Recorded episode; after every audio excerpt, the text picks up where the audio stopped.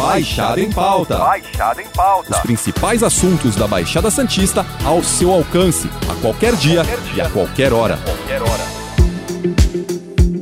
A união estável é uma condição diferente do namoro qualificado. Neste último caso, por mais que o casal possa dividir o mesmo teto, se relacionar, as pessoas sabem que são namorados e não companheiros. E o principal, a união estável se diferencia pelo objetivo de constituir família. Essa questão costuma vir à tona somente diante de uma relação litigiosa, uma ação judicial, quando alguém quer reconhecer algo e a outra parte nega que a relação seja, por exemplo, uma união estável. No caso do namoro qualificado, as pessoas costumam dizer que o casal estava sempre junto, viajava, mas que os enxergava como namorados. Essa situação acaba por não configurar o objetivo de constituir família e, portanto, as partes não têm direitos a benefícios. Para falar sobre esse assunto, como diferenciar as relações, buscar os direitos e evidenciar qual tipo de união um casal tem, o Baixada em Pauta recebe a Cláudia Stein, mestre e doutora em Direito Civil pela USP. Bom dia, Cláudia, tudo bem? Olá, a todos e a todas. Acho que o primeiro passo para dar sequência à conversa é explicar a diferença entre união estável e namoro qualificado. A união estável consiste em quê?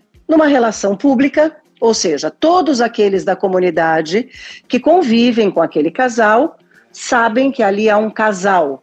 Vamos tratar um casal como se fossem marido e mulher. Não porque o casamento seja algo superior à união estável, mas essa acabou sendo uma grande forma de o um judiciário uh, ter a comprovação que ali o que existe é uma relação de união estável. Ela é uma relação contínua, ou seja, nós não temos aquelas relações de ficar dando um tempo, briga e volta. Não, isso a rigor não existe na união estável. E ela é uma relação duradoura. Uh, não há essa menção, ah, precisa durar dois anos, cinco anos, um ano. Não. Duradoura dentro daquele ambiente que se examina, daquele caso concreto. Então, nada impede, por exemplo, que se tenha uma relação que dure quatro meses e que haja um reconhecimento de união estável. O que vai se ver é o propósito daquele casal. No namoro qualificado, nós poderíamos encontrar esses mesmos requisitos. As pessoas que convivem com aquele casal, os veem como um casal, mas as pessoas sabem que ali há namorados. Eles não são companheiros, como a união estável trata. E por quê? Eles podem morar juntos, eles vão às mesmas festas, eles são convidados para os mesmos eventos, mas se sabe que ali há namorados. Mas há, sim, uma publicidade daquele relacionamento. É um relacionamento duradouro? Pode ser que sim, pode ser que não. Pode ser um relacionamento que tenha 10 anos de vigência. Pode ser um relacionamento que tenha 5 meses de vigência. É um relacionamento que não tem essa coisa de dar um tempo, de brigar e voltar? Pode ter ou não. Mas há um grande requisito que diferencia essas duas relações. Qual é? É o objetivo de constituir família. E o que é o objetivo de constituir família em 2022? Não é? Porque o mundo mudou muito, as relações afetivas mudaram muito. Mas na união estável, e aqui eu ouso repetir, embora pareça algo tradicional demais, quando se pergunta a uma testemunha, e a união estável, quando tem de ser comprovada, ela será comprovada judicialmente, ou seja, o que se terá é um juiz decidindo, uh, quase sempre a pergunta é: uh, esse casal era visto como um casal mesmo? Como se eles tivessem casado, fossem marido e mulher, ou marido e marido, ou mulher e mulher, a depender da situação? Sim, a resposta é sim. No namoro qualificado, por incrível que pareça, as pessoas dizem: olha, não, eles estavam sempre juntos, eles viajavam juntos, eles iam às mesmas festas, eram convidados para tudo. Mas nós sabíamos realmente que eles eram namorados. No caso concreto, no Superior Tribunal de Justiça, uh, se cuida de um casal uh, que já tem uma idade mais avançada, avançada no, no, no, no sentido de falar em constituir família. Uh, isso é muito normal, pessoas divorciadas, pessoas viúvas ou até solteiras, que decidem estar juntas. Mas eles são namorados. Não existe ali um objetivo de constituição de família. Então, é essa a linha que faz esta diferenciação para fins judiciais. E por que eu falo tanto em fins judiciais? Porque se se for discutir se é um namoro qualificado ou uma união estável, com absoluta certeza se está diante de uma relação litigiosa. Alguém quer reconhecer algo e o outro, em sua defesa, diz que a relação é de outro tipo. Cláudia, esses relacionamentos impõem direitos e deveres? Sim, há deveres. Na união estável, há deveres, sim. Por exemplo, o dever de lealdade, o dever de mútua assistência, seja assistência espiritual, imaterial ou assistência material propriamente dita. Então, se um deles não trabalha, o outro tem o dever de prover o outro. Mas nós também temos alguns direitos que decorrem da união estável. Direitos esses que são, por exemplo, o direito a receber uma pensão alimentícia. Embora seja muito importante considerar que no Brasil, hoje, a pensão alimentícia para as pessoas que são casadas e estão se divorciando, uh, a pensão alimentícia para aquelas pessoas que têm uma união estável estão dissolvendo essa união estável, hoje existe uma grande diferenciação. Por quê? Porque nos dias de hoje, quando da fixação de pensão para aqueles que estão casados e desfazendo seu casamento ou viviam união estável, ah, já há um entendimento no Brasil todo que essa pensão é excepcional. Então, só vai fixar se realmente aquela pessoa não tiver como prover o seu sustento, claro, considerado o padrão de vida em que essa pessoa vivia. É, e essa pensão será fixada por um tempo determinado. Então, é aquilo que se chama de elementos transitórios. Então, nós não temos mais aquela pensão que dura vitaliciamente. Não, isso nós não temos mais. Há outros direitos que advêm sim da união estável. Por exemplo, o direito de partilha dos bens que tenham sido adquiridos durante a vigência daquela união estável. Isso também acontece no casamento. Eu ouso dizer que isso não são benefícios, são direitos. Por quê? Porque é uma relação de amor, as pessoas passam a estar juntas porque se amam, e, claro, alguns direitos são por elas adquiridos. E se não tiver um consenso na hora de dissolver o relacionamento? É aí que a união estável precisará ser comprovada? É isso? Como fazer? Para ter acesso a esses direitos, se isso não acontecer consensualmente, sim, porque se as pessoas se acertarem quando resolverem terminar a sua união estável, resolvem consensualmente, olha, vamos desfazer, a pensão será essa, o patrimônio será dividido dessa e dessa forma. Se as pessoas não chegam a uma solução amigável, é claro que isso irá para o judiciário a título de litígio. E é claro que vai ter de comprovar a existência da união estável. Como é que comprova? Por documentos, muitas vezes, o casal, as correspondências vão para o mesmo endereço, ou a declaração de um ou de outro, do seu companheiro na declaração de imposto de renda, contas conjuntas, aquisição de jazigo em cemitério.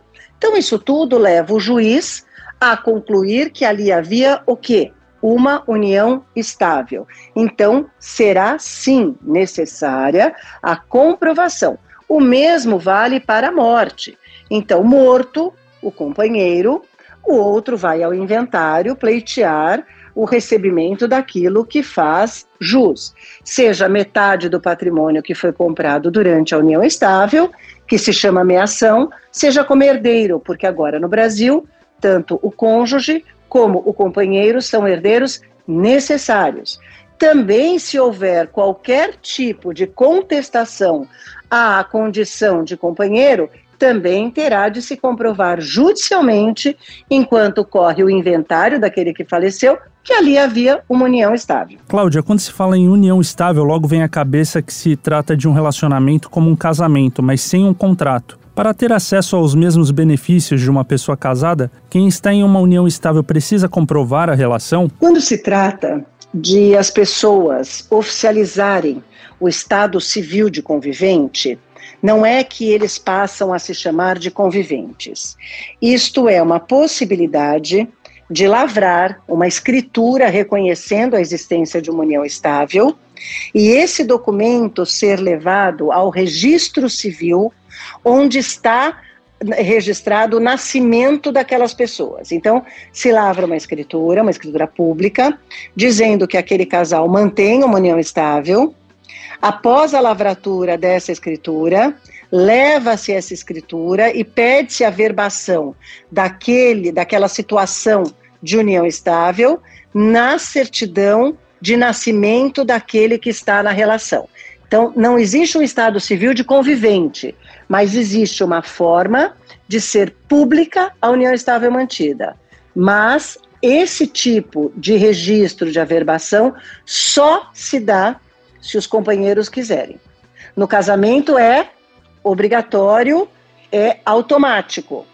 Na união estável, eles têm de querer levar a união, a escritura de união estável, ao registro civil onde está o nascimento deles uh, registrado. Então é dessa forma que funciona e não há necessidade uh, de haver um registro para ter fazer jus aos direitos que advêm. Mas isso ajuda? É claro que ajuda. Uh, não o registro no registro civil, necessariamente. A própria lavratura da escritura, a própria existência de um instrumento particular reconhecendo que ali é uma união estável. Isso é um indício, isso é um começo de prova para a o reconhecimento judicial da união estável. E o namoro qualificado, esse, pelo que você apontou, não dá acesso a benefícios. A princípio parece tudo bem, mas, entre outras coisas, não dá direito à pensão por morte. Essa condição não pode ser facilmente revertida com provas de uma união estável? Se o que for reconhecido for uma união estável, nós temos os direitos. Mas e se for um namoro qualificado? Não, não há nenhum direito, porque é um namoro. E no namoro, não havendo objetivo de constituir família, nós não reconhecemos qualquer direito a um ou ao outro. Então, veja, na verdade, é muito importante saber se se cuida de uma união estável ou de um namoro qualificado por conta disso. Agora, é claro que as pessoas podem assinar um documento dizendo: aqui há um namoro qualificado, seja um instrumento particular, e pode ser por instrumento particular, sempre tomando especial cuidado uh, de chamar duas testemunhas para assistir o ato e reconhecer firma, para que reste claro que aquele instrumento foi assinado de livre e espontânea vontade pelas duas pessoas. Agora, pode ter um documento dizendo que é namoro qualificado, Pode haver uma escritura dizendo que há namoro qualificado e pode haver a comprovação que o que havia não era um namoro qualificado, e sim uma união estável. Então, pode sim o namoro qualificado ser convertido numa união estável, seja desde o começo, seja a partir de um certo período. E por quê? As pessoas falam que é namoro qualificado porque elas não querem que surta efeitos uh, patrimoniais mas no fim o que elas vivem é uma união estável e não vão conseguir fugir disso. Muitas vezes as pessoas fogem da burocracia de um casamento ou simplesmente não querem títulos ao relacionamento, seja união estável ou namoro qualificado. Isso é levado em conta no momento de análise de documentos? Olha, essa vontade de firmar um documento ou não, de forma alguma. Porque firmar um documento reconhecendo a união estável não é obrigatório. Então, o que a lei preleciona é o juízo é que vai reconhecer se ali o que havia era uma união estável ou um namoro qualificado. Então, essa vontade de as pessoas não quererem essa burocracia não faz da relação que elas mantiverem menos do que aquelas que têm um documento assinado. Esses títulos têm outra função ou significado a não ser garantir ou não os direitos? A rigor, esse título essa nomenclatura que se dá quando se apresenta a pessoa ali na comunidade ou se faz remissão num documento, é, não, não aumenta nem diminui os direitos, porque os direitos advirão do reconhecimento de aquela relação ser uma união estável. Uh, nada impede que alguém apresente o outro, olha, essa aqui é minha namorada, mas numa produção de provas em juízo, reste reconhecido que ali o que havia era uma companheira, porque ali havia uma união estável. Então, o título em si, claro, a testemunha irá depor, imaginem que a testemunha diga: não, essa pessoa me foi apresentada como marido dele. Ele chegou na festa de casamento da minha prima e disse: olha, esse é meu marido. Tá bem, isso ajuda? Ajuda. Mas esse não é o ponto primordial a isso. Cláudio, o que você diria para quem está num relacionamento sério, com pretensões de constituir família, mas não quer se casar? A primeira coisa que nós temos de compreender é qual é o intuito daquele casal. Então, perguntar a eles, eles se questionarem: o que nós queremos é mesmo uma família? Bom, então nós temos de ver de frente o que nós realmente desejamos.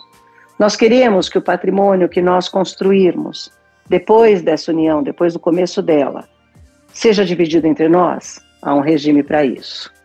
Nós queremos que nada se comunique. Há um regime para isso. O regime pode ser híbrido no Brasil. Então, um casal pode dizer uh, que um bem, um imóvel, por exemplo, se comunica, mas dizer que tudo aquilo que eles tenham de participação, por exemplo, numa empresa, se pauta pelo regime da separação total de bens. Então, nada impede que aqueles que vão constituir uma união estável, já estão em uma e vão fazer o seu documento, prevejam como o patrimônio deles vai ou não se comunicar. Esse documento é obrigatório? Não, obrigatório ele não é, mas as pessoas têm de saber que se elas não fizerem qualquer documento, elas passam a manter uma união estável no regime da comunhão parcial de bens, que é o regime, inclusive, legal no Brasil para quem nada escreve. E por esse regime se comunicam entre os companheiros tudo aquilo que for adquirido com dinheiro ganho durante a união estável. Não pode ser dinheiro que venha de uma herança, de uma doação, mas vai se comunicar entre eles tudo que for comprado com o dinheiro que for ganho durante a união estável. Então precisa se saber se o que aquelas pessoas querem mesmo é que haja comunicação patrimonial. Então o que eu diria a essas pessoas? procurem um advogado, consultem um advogado que tenha conhecimento de direito de família e também de direito das sucessões.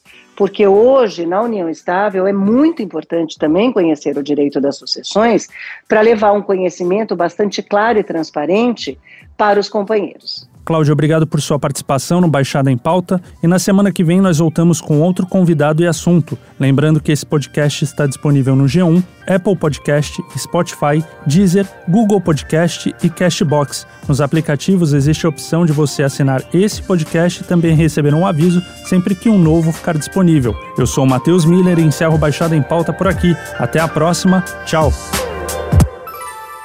Baixada em Pauta. Baixada em Pauta. Os principais assuntos da Baixada Santista ao seu alcance, a qualquer dia, qualquer dia. e a qualquer hora. Qualquer hora.